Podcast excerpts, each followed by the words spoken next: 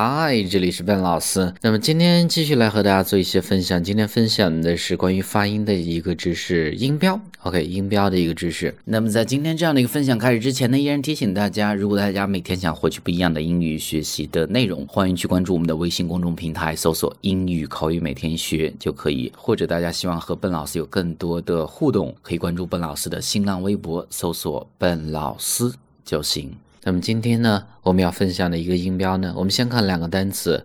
第一个“道路”这个单词非常简单，它读作 road，正确的发音是这样，中间是一个双元音。那么双元音发音的时候呢，一定要饱满一些。o o，其实很多同学发的时候呢，把这个音会发为 load load，你知道为什么会发错吗？是因为 r 这个音没有发准，前面的字母 r 的这个音标呢读作 r r，一定要用力才能发准啊，所以呢和后面连接起来就会是 road road。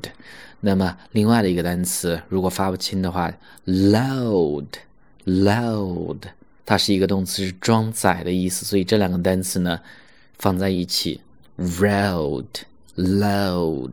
它是不一样的啊，r l r l 前面是不一样的。那么我们下面几个绕口令来练习一下 r 这个发音。绕口令的意思呢，在这儿我们就不去讲了，我们直接讲这个句子的发音啊。那么第一个，a right-handed right 右边的 right a right handed fellow named Wright。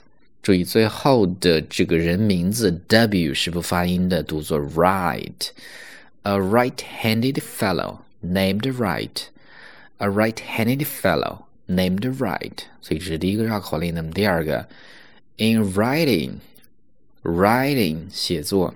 In writing，Wright always wrote rite。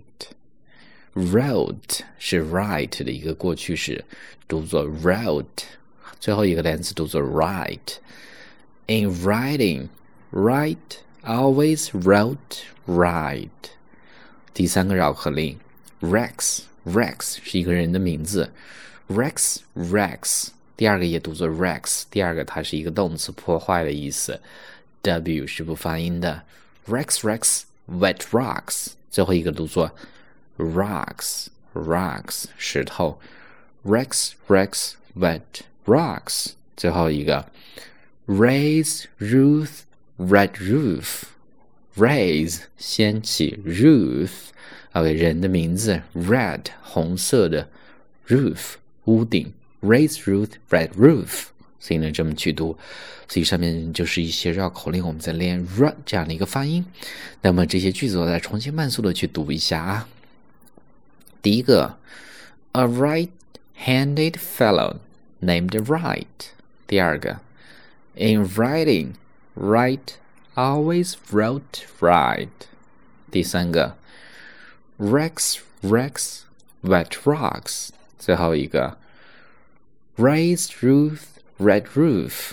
OK，所以呢，就是我们今天这样的一个分享。那么，如果最后大家喜欢本老师的分享，欢迎去转发、点赞和留言。You guys have a nice day.